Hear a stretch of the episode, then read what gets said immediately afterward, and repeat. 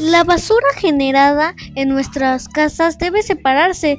Los desechos orgánicos como cáscaras de fruta deben depositarse aparte para luego aprovecharlos. Como composta la basura inorgánica como botellas, latas o cartón deben ir a un depósito diferente, ya que en este material se puede reciclar.